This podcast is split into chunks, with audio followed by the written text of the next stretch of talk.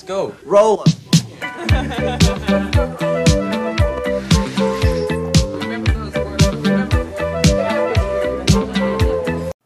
Hola amigas y amigos, les habla Mauricio de Medina y les doy la bienvenida a un episodio más de Aprende, ahorra e invierte.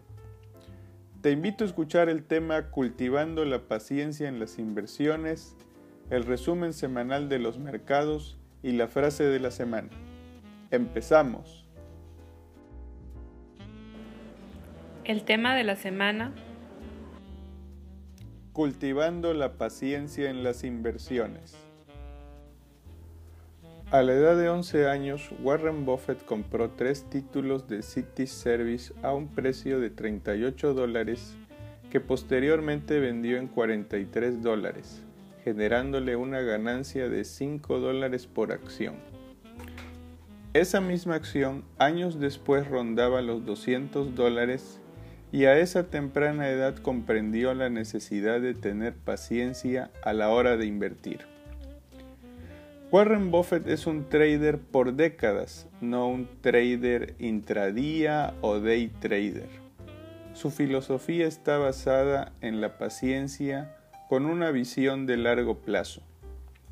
Una desventaja de los day traders o swing traders es que son muy activos y compran y venden con demasiada frecuencia, lo que no permite gozar de los frutos de largo plazo. De ahí que Buffett insista en que la bolsa es un lugar donde el dinero se mueve del inversionista impaciente hacia el inversionista paciente.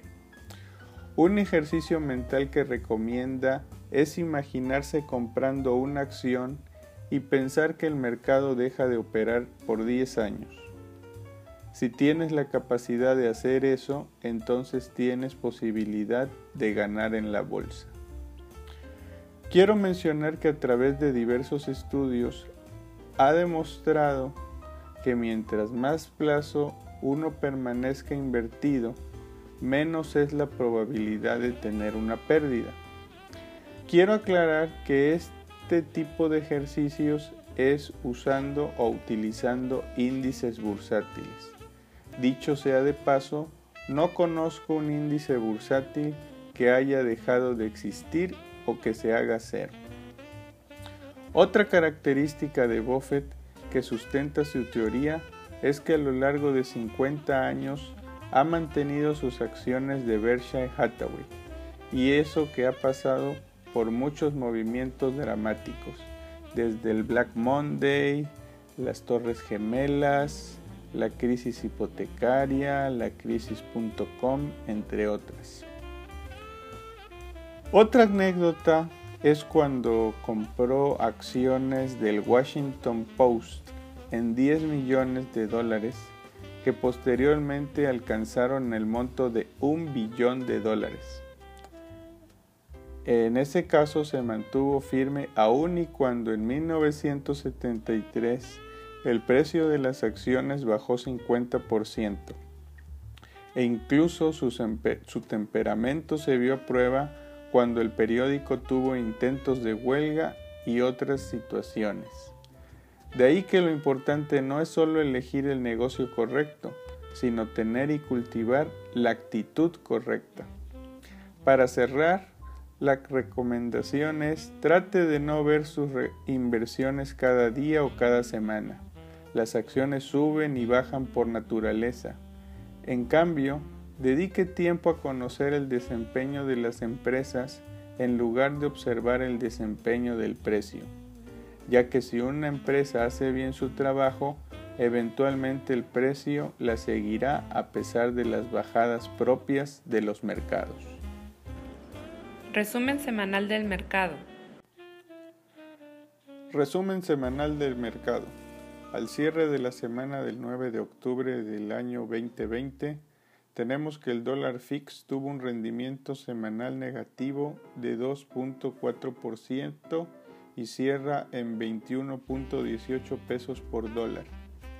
El índice de precios y cotizaciones de la Bolsa Mexicana de Valores tuvo un rendimiento semanal de 5.01%, para ubicarse en 38.478 puntos, mientras que el índice norteamericano Standard Poor's 500 tuvo un rendimiento semanal de 3.8% para colocarse en 3.477 puntos. Por otro lado, en la semana, el Z 28 días se ubicó con una tasa nominal del 4.26%. La inflación se muestra en 4.01% y la tasa de referencia en 4.25%.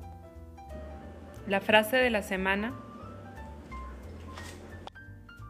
El mercado de valores es maníaco-depresivo en el corto plazo, pero en el largo plazo recupera su cordura. Warren Buffett.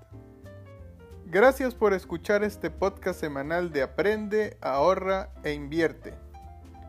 Te invito a visitar el sitio mauriciodemedina.com, donde podrás encontrar ebooks, blogs, videos, podcasts, cursos y mucha información adicional.